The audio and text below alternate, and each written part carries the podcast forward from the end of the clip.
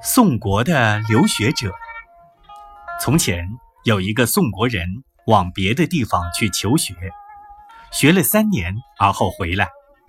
他呼他的母亲直呼名字，这是在古代认为极不敬的事。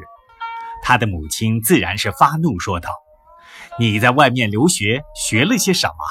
连这一点礼也不知道。”这个儿子却答道：“母亲。”无论怎样好，好不过尧舜；母亲无论怎样大，大不过天地。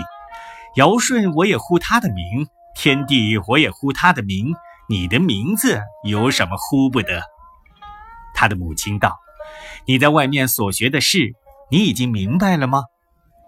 倘如已经明白了，应该知道呼母亲的名字是不对的。”倘若没有明白，你还是先要求学，只管把呼母名这件事放在后面慢讲。